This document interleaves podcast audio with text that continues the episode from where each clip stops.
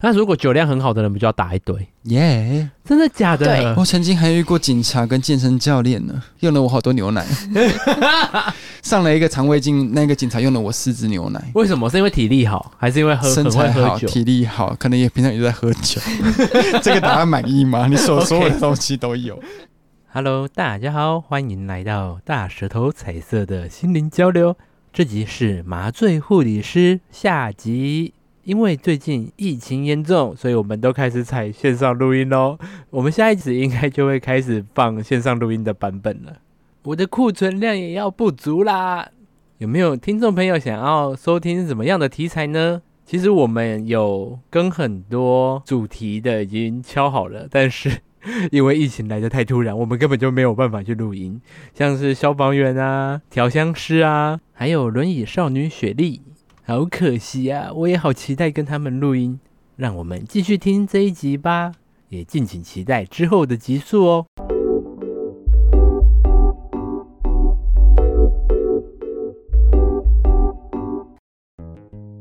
所以一开始我以为那个牛奶药物为什么会跟毒品你们都觉得画上好像等号，你们都好像觉得那时候听这个，以为他就是去里面做医美。没有，还有一部分后来因为有越来越多新闻嘛，对，嗯后来我就我就刚好有你们在麻醉科，所以我就我问你们说，诶，这个药物到底是怎么样？因为一开始我认为的毒品是会让人很嗨，嗯然后会上瘾，会让人一直想打，有点像什么诶吗啡啊，嗯然后海洛因那种，就是一般常见听到的那些毒还品有，K 他命。对，就是常见的那些，那你可知是道后来吗啡知道跟这 K 个他命都是吗？都是睡觉的 吗？我们都嗯很常又用到这两个东西。对，都还蛮随手可得的。对对对 那你知道柯南用的是 K 他命吗？他对真的假的他对毛利小五郎用的是 K 他命，你是说柯南那一射出一根 针，针。 然后那个是 K 他命？对，因为其实有些药物它可以从肌肉注射让人家睡觉， 哎、天啊！大家现在看那个柯南要怎么去面对这个？ 它射出去噗 K 他命，这在日本合法吗？K 他命在日本是合法的东西吗？它必须药品跟毒品是一线之隔。你滥用它可能就是毒品，它上瘾就是毒品。但是嗯你在正常的安全使用范围下，它是没有什么管线，可能还帮助你可以完全顺利好完成那个手术。它对你们来说就是药品啊，其实对。我们都是药品啊，对 对，哎呀、但你们不会很害怕吗？就是你你们与毒品那是那么的接那近你，知道为什么我们都要戴手表了吗？为什么？病人太躁动了 之后，噗有事哦。没有啦。但我很好奇，就是因为像是那时候我们看那个《亲爱的房客》，它里面就是他的妈妈去住院的时候，她可以一直自己给药，给那个点滴里面的麻醉药。 PCA 对，那个是合法的吗？那个是合法的哎、那 PCA 是什么？ ，PCA 就是给术后病人用的自控式止痛。嗯，对，然后要看医院不同，有的是从点滴给，然后有的是从硬脊筋椎膜对对硬筋膜一下筋膜下，因为痛这种感觉是只有自己知道嘛。嗯嗯那你就是痛的时候就压一个机器。它就自动滴药吗？滴的那个药是什么药？看每个医院不一样，呃，嗯里面就是止痛药，比较强的止痛药。那是不是也是一种毒品？其实用的药品，它在不是正当使用的情况下，它可能就是个 毒品啊。因为像那个妈妈，你是她说就怕成瘾了、欸。对，可是因为那种机器是由医师开处方，然后它会设定在一个安全的剂量，所以其实我有听过药物滥用的人会一直要来医院用这个药，不过那个其实都是在安全范围，它只可以可能浅尝而已，没有办法到很饱。哦，或者 是就是他没有办法让他就是像一般人使用毒品那样，真的是深度的想要去做坏事得到它。他可能会很爽，因为他以为听到哔哔就以为药我进去 了，每次按一次就哔哔， 嗯，哔哔，嗯不，然他是后。滴葡萄糖进去其，实我们就看 了看了一下，他压了十次，可能只进去一次。真的假的？对，那是你们故意我设们置会这封样锁吗他的上限，哦，在某个范围内最多浓度可以给到多少？在一方面可以让我们评估病人目前的疼痛程度，嗯如果他在允许范围内按了很多次，几乎每过那一个安全时间的时候就有按，那代表他可能真的很痛。所以你们还是有在控制那个药就对了。对不是说真的是像电影里面真的一直按一直按一直按，没有啊，而且有些痛是家属觉得你痛，因为阿妈根本没有怎么样，也不他就痛给，他按是不是？然后家属就按了一下，按了一下，然后就阿妈就睡得昏昏沉沉的，然后就还是怪你们说怎么阿嬷都在睡还不觉。行啊什 么之类的。没错，有有有有有，而且你说给怎么样，它其实不一样，是你要是从点滴给的跟从静脉麻醉里面给的跟从硬筋膜下给的药就完全不一样。那像这种药物，他们会有安全性吗？还是你们其实每间医院他们习惯给的药会不一样嗯，看医院习惯。啊？所以它就是一个没有准则。那你们换医院不就很麻烦？要呃，要重新适应说，哎、这个医院习惯也用不什是么药每个麻醉医生的麻醉方式全部都一样啊，就是也是要因病人而异。就是像每个医生麻醉方式不一样啊。那你们有遇过什么医生癖好比较奇怪的？我遇过，就是有医生在手术过程中会需要听他喜欢的歌才可以开刀。比如说，你都还没有进去这个房间，你就听到了五月天的歌，你就知道说这个房间是谁了。然后是进去的时候听到梁静茹，你就知道这个房间是谁了。天哪、那你们的医生会跟着唱歌吗？我们不会，可是还有人会在麻醉之前帮病人祷告。哇，这样好像蛮好的啊。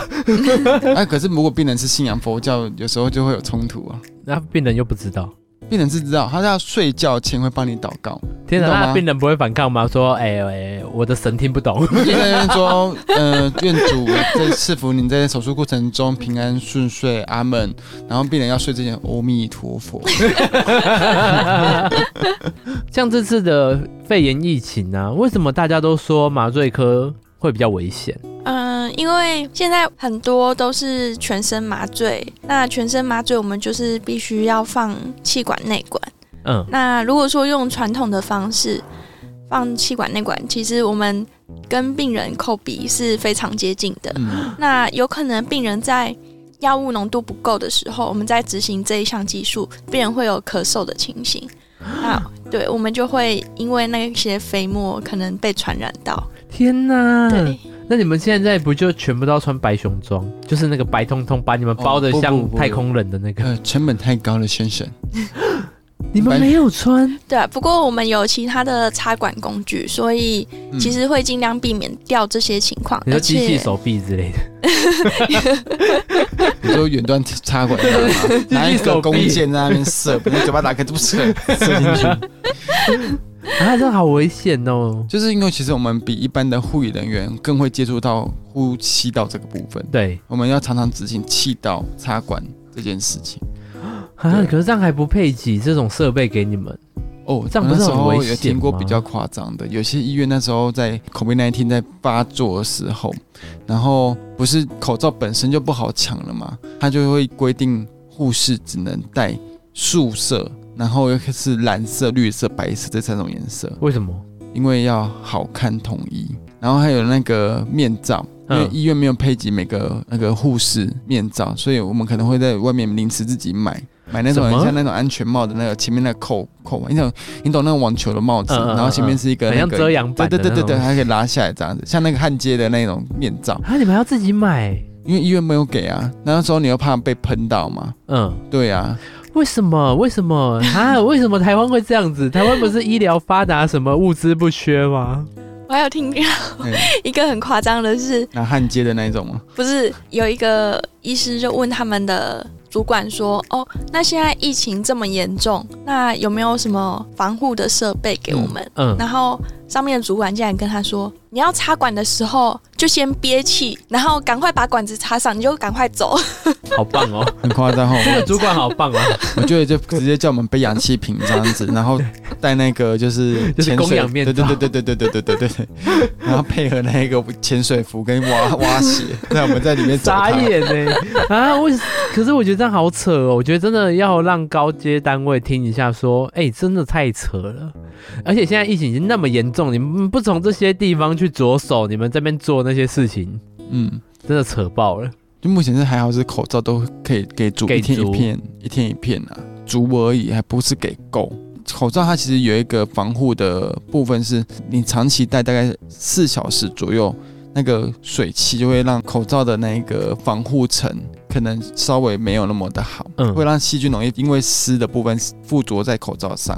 那可能他们都会建议四小时后就换一片，以往都会让你随心想换就换，现在没办法天。哪。可是让你们现在就是医院让你们说一片口罩戴个一两天，你们不就觉得跟你们之前的知识是有冲突的吗？没办法，还是只能这样玩。”对，你们那边有控制吗？就一天一片。不过我们是如果有因为喷溅的关系，可以去换掉。啊，哦嗯对，这部分医院是都还有办法提供。 我们的没事啦，就精打细算那些。你工作二十天的话，就是这个月放二十天，我就给你二十片，天哪，然后会五颜六色、各式各样的，从粉红色、 红橙黄绿蓝靛紫都有， 然后也还有那种绑带式的，或者是那种就是不是诱短， 现在这个时间就是能买到就买到。 对对对，然后我都会发会怀疑说这个口罩的防护剂好不好？哎、可是像你们这样麻醉科啊，嗯，麻醉科要怎么去控制他们的睡眠时间？因为你们就整台刀上面就要控制药量嘛，而不是说哎、一开刀马上给他多少你就可以哇走了。这还真的要讲的很细，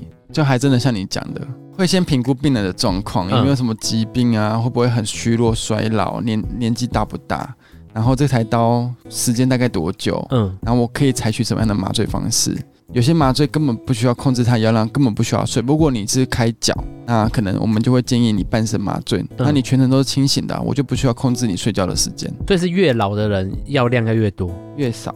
越少哦。嗯，越虚弱越老的人，药量可能相对要越少，因为可能你喝两罐啤酒就会倒了，嗯他嗯，可能喝个半杯就就醉了。那如果酒量很好的人，不就要打一堆？耶、真的假的对？我曾经还遇过警察跟健身教练呢，所以嘞，啊，吃的我好辛苦啊，用了我好多 牛奶，上了一个肠胃镜，那个警察用了我四支牛奶。为什么？是因为体力好，还是因为喝身很会材好，喝酒？体力好，可能也平常也在 喝酒。这个答案满意吗？你所所有的 OK 东西都有，所以身材好也会让你们招的那架个不麻住醉。量用没用错，多。嗯看到的时候就招架不住，然后麻醉的时候也招架不住。仙女阿姨，我们聊我们 的好了。他又走偏了，对。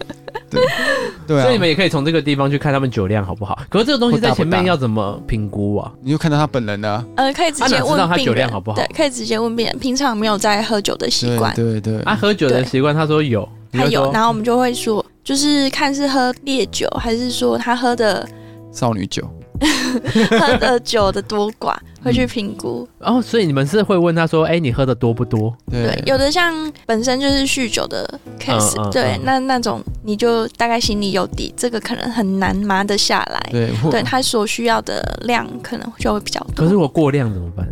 打过量，还是这种过人其实他们的过量会比一般人是在更高你的过量是指怎样？是说睡觉不醒吗？对啊那你呀会自己在生命征象中看得到，哦。因为他睡太深，他的心跳血压就会下来。可如果像有一些人呢、啊，就是非常不容易醉的那种，嗯，那他会不会就是你们一开始给够量，就他清醒的很快？会会，对，天哪，他这也药是物跟代酒，谢，这腰带其实因人而每个人都因人而异，所以你们就在旁边看，然后如果不够就给，不够就给。 对，就会他忽然醒来的时候，嗯我们马上姐姐会瞪大眼睛看着他，天哪！快点，再给他一点东西，然后你就会跟他说：“没事哦，没事哦，没事哦。”然后就变。 可是你们会很紧张吗？会啊，为什么？因为他醒来了、他就是说我都没有睡呢，然后 真屁的股假的屁？股就被插进来。 真的假的？对，可是我我们刚会开刀评估到一半怎么办？让他睡啊。他学姐说什么？没有麻不倒的 病人，只有叫不醒的病人。 警察很壮，身材很好，嗯奶给多一点就足了。哦，OK。所以会不会有医生会有很多不合理的要求啊？嗯，就像很多外科医生啊，会要求什么什么病人完全不能动，会啊，可是不是说有一时候他动到什么呃像神经啊类的，他的手还是会动干嘛的？嗯，对，你们有办法麻到他们连动到神经都不动？可以，我觉得其实要看状况，因为有时候病人，嗯嗯，我们很难做的，就是因为有时候病人可能开完刀就要回去恢复室，嗯然后就要回去病房，嗯而不是说他是在麻醉的状况下直接去加护病房观察。那这样子，病人如果说要转去恢复室，我们就是要让病人恢复意识，嗯，然后嗯清醒。对，那他又要要求说病人完全不能动，不对能有反应，那我们在药量的控制就会比较难。嗯天哪！那如果有这个不合理的要求的时候，你们要怎么办？你们到底要遵扣照麻说医， 塞求利救了是不是？对，可是麻哦让医医师与医师去沟通。 OK，所 以大部分你们的麻衣其实都是其实你就变成说，有些药我们要背得很熟，什么呃效果多快，持续多久，然后退多久，然后这台手术适不适合这样的药。那这个哦这个外科医师会不会不好做？因为有些外科医师明明做 A 麻醉就做得下来同样的手术，嗯然后外科医师 B 就没办法，他就会要求全身麻醉。那全身麻醉我们可能就会给那个肌肉松弛剂，嗯嗯对。可是我们看他后续状况，如果像仙女阿姨讲的，她后续是要去恢复室，要拔管，或者是他之后是要出院，直接门诊这样就直接出院的话，影响到他呼吸跟肌肉的那种药就不会给太重。哦，其实麻醉科最怕遇到两种 东西，嗯，一个叫做恶性高热，另外一个叫做麻醉清醒。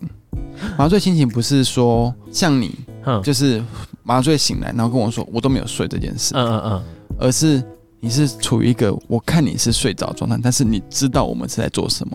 他比如醒来就说，我都听得到你们在讲话，我还在听得到梁静茹唱《勇 气》。嗯对，类似这样子，这种东西其实就会在法律上部分容易被提高，这是可以告的。就是如果在术中突然醒来的话，而且他没有眼睛睁开的。你是说他意识清醒，但身体在麻醉状态，意识清醒你就有可以告感受到那？你有听过鬼压床吗？嗯哼哼，类似那种感觉。可是这样他要怎么证明说他到底是睡觉还是做梦？那时候我听到的案例，他是说，对外科医师跟麻醉医师提高，他是说，因为他在讨论这个病人，比如说他嗯割皮包，他说皮包好臭，有举例啊，皮包好臭，好脏哦，怎么那么臭嗯嗯嗯嗯，嗯怎么之类的。然后他可以醒来就是说，我要告你们，你们刚刚在手术过程中一直讨论我的皮包，明明就是 L B 的，你讲的他好像是那种就是 路边摊。对，好，这个举 例不知道听众很听浅众显听得易懂懂啊？对啊，对对对，但是他是睡着的哦，每个人都有，所以其实。嗯呃，有时候病人是睡着的状态，但他可能不是说没有意思，嗯。嗯，可是你们可不可以踩死就说没有啊？我们没有这样讲啊。你可不可以是做哦他梦？可能要举证，他怎么举证？你们又不能，你们好像又不会录影。，对，所以这其实在提高上面会有一个困难度，可是这是可以提告的，没错然后也会成立。对，哦，提高都可以成立，会不会会不会告赢而已啊？那你另外说的那一个危险的，恶性高热嘛， 之前听说有一次病人他是只是要接断指，嗯，然后刚上完麻醉没多久之后，我们其实，在麻醉过程中会监测病人的 anti CO 对 two，，二氧化碳的浓度，嗯对，N I C O two， ，anti-total CO2，然后我们通常在上麻醉的时候会控制病人的二氧化碳浓度大概在三十五以内。那那个病人那时候就是有异常的时候，大概 CO two 是四十到五十左右。还没然到后很高，还没到很高，对，不过呃当下就是有做一些处理。嗯，那处理的话，好，我先那我先讲恶性高热，好，之前在《麻醉风暴》中有演恶性高热，恶性高热就是，呃，它是一个遗传性的疾病，嗯病人的体质的关系，嗯然后呢，它会对于麻醉药、气体麻醉药或者是像是肌肉松弛剂，会有一种排斥的反应，嗯它会导致你身体的细胞剧烈的抖动。然后会破坏细胞之后，大量释放出钾离子，造成很二氧化碳浓度过高啊，或者是体温会飙升，甚至钾离子会容易跑到血管内，造成心律不整。然后它是一个非常非常非常容易致死的一个疾病。麻醉科最怕的就是遇到这个疾病。嗯病人他当下的状况就是很像跑了四十二 K 的马拉松， 没事啊，四十二 K，四十二你是不是觉得可以对二型高热一下，然后减个肥，没有对，用。感觉好像可以。对，然后病人的体温就会很高，嗯，然后血液会很酸，对然后会心律不整。对，那之前我们就是有遇到一次这种状况， 嗯嗯病人是要来接断指，嗯然后刚开始手术没多久而已，嗯然后就发现有恶性高热的状况，然后那时候我们就我们有解药，就是先给病人解药，嗯然后再跟附近的医院调对那些解药过来。那个解那个药 解药要很多吗？要要要足量，要一开始先给很大量，之后后续维持的剂量要一直给。对，要维持那个药物的浓度，嗯对然后一直给到病人稳定下来。嗯，那个药物叫代。所以那个那个是可以稳定下来的。对，它就是它的解药。可如果他在麻醉的话，不会又产生这种状态你吗。你那个药不是麻醉，如果他你说在之后吗对啊，在给之后就不行。哦，然后后来对那个病人就是有解药，解完之后就去加护病房观察，因为他当下就是在开刀房有被 CPR，嗯， 那哇，好可怕！对，然后赶快处理完之后就让病人去加护病房，然后等到状况都稳定下来之后。后来病人断指还是要处理，不过那时候他们就选择用局部麻醉， 对，因为命还是比较重要，哦，嗯对这，样段子有办法接吗？ 如果不用麻还是可以醉哦的接，只话，是病人说，因为他去加护病房的时候，可能意识还是没有清醒。嗯对啊，因为他就是对特定的药物、气体麻醉或是肌肉松弛剂会有这种反应，所以一律不会用，然后你就会被医院列入麻醉的一些黑名单特殊的黑名单里面，因为那个体质真的是太少太少人有了，哦不是百分之一，也不是万分之一而已，就非常极非少常的低。有那一人种可能麻醉生涯一辈子做完都不会遇到一个，所以要遇到这件事，就是要天时地利人和打丢赛。 进决赛， 可是你看，像麻醉风暴都演出 来，就他演了一个几率那么低的，对，就是进流赛， 碰运气。 所以半身麻醉、全身麻醉，像这些的用意跟评估是没有办法自己选的吗？可就以假讨如论。我今天想要做一个手术，嗯可是我其实不想要半身，我不想要完知道我在干嘛，嗯，那我就想要跟你说，我想要全身，这都可以讨论， 可以，对这，是可以跟医生讨论没的。错。对生小孩嘞，生小孩的话会跟你讨论，因为我们生小孩的话，它我们尽量不会用全身麻醉，因为气体麻醉跟一些静脉麻醉有容易经过血液透过胎盘给小朋友。哦那因为你不可能隔山打牛啊，嗯，小朋友在里面要是有什么状况的话，你不可能就是隔着妈妈肚子去去做这帮个小他朋，友嗯。对，而且小朋友的状况还没那么稳定，然后体重又那么少，嗯所以他可一点点药物就会造成他很容易有一些问题，可能嗯，生出来后不会哭，不会动，影响到他的安发全展或。干嘛对的对，发展是不至于，就是可能说拿出来之后，他呼吸就抑制，哦，嗯，不会喘这样子。所以像那个妇产科会尽量避免用全身麻醉，对，没错。然后如果你真的很紧张，还是有额外可以让你睡着的方式，就不算是全身麻醉，但是它算是半身麻醉，但是可以让你睡觉。主要是半身麻醉。但是如果从静脉麻醉中给药，它也算是全身麻醉的一种哦细。项啦，应该是这样讲。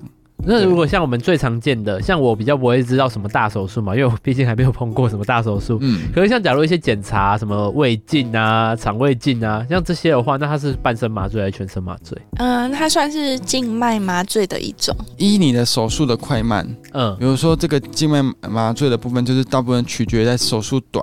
然嗯，后我尽量不需要让你待在医院太久，嗯因为他可能做完没事他就回去了、啊，嗯嗯嗯，所以静脉麻醉的部分可以做得下来。但你说的半身跟全身麻醉其实也相对是做得下来，但是你的胃镜的部分半身麻醉就没办法。哦，所以它一你懂定要吗全身。嗯，对，哦所以是取决于在个人跟这手术的部分。有些人的那个息肉啊、肿瘤啊很大，可嗯能肠胃镜的那一些内视镜的夹子是夹不掉，呃，夹不掉，然后我是拿不完全的，切不深，嗯那可能就会进开刀房做进一步的处理了。那这个时候就可能是用全身麻醉的部分了。哎、因为像我是比较门外汉嘛，所以我就想要问说，像因为我听到说做半身麻醉或全身麻醉的时候，我就觉得说全身麻醉好像比较危险，半身好像没那么危险。就是如果一样有危险性的话，半身好像就只有五十 percent 嘛，然后全身就是一百 percent 的这种感觉。那是这样子去想的吗？其实没有呢，只要是麻醉都会有有个危风险。对，对对哦，对，所以不会说我今天。医生叫我全身，然后我跟他说不要，我要半身就好，我这样比较不会什么睡死在半， 那你 的睡死在一半你。如果你是手断指了，嗯你手断指了，他也没办法半身，因为半身就是几乎是肚脐腰部以下。嗯嗯对，那可能就是腰部以下的手术可以，嗯嗯，但是如果半身麻醉就是一波爆发嘛，我就是打药进去之后，它就维持在一个时间内，药会慢慢退，有肚脐慢慢往下退，嗯嗯嗯那慢慢就会有感觉，慢慢也可以动这样子。那这个手术如果很久，或者是它在蛮上面的部分，它就不适合半身。哦，对啊，那半身麻醉还是有很多需要考虑的点，像你的凝血功能啊，或者是你的脊椎有没有开过刀，会不会不好打、啊，或者是你以前就是在打半身麻醉有没有什么问题过，嗯嗯嗯这，些都有状就况。病死之类的。对，比如说心脏不好啊，会有一些就是主动脉狭窄的问题。他一嗯打了，哇，血压掉了稀里哗啦。嗯，嗯，就是像我们最后的话，假如有其他护理师，或是嗯有一个想要新加入，麻醉科，你们会推荐他们去麻醉科吗？如果说你是比较想要自己独立完成一个照护作业的话，我觉得麻醉科会蛮适合的。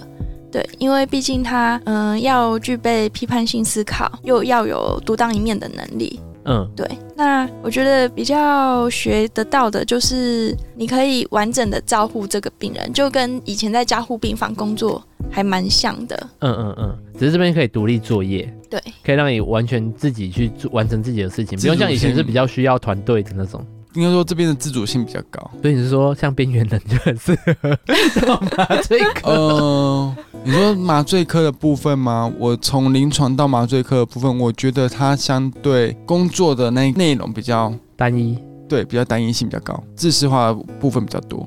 哦，嘿，不会就是包山包海、管山管海，从他吃什么药，然后吃什么饮食，吃的好不好，你后续照顾由谁来照顾，有没有社工，有没有会诊的，呃然后出院之后准备的怎么样，就是从医生、药师、营养师都要管。然后我觉得以前护士就是有点这种感 觉，嗯天哪！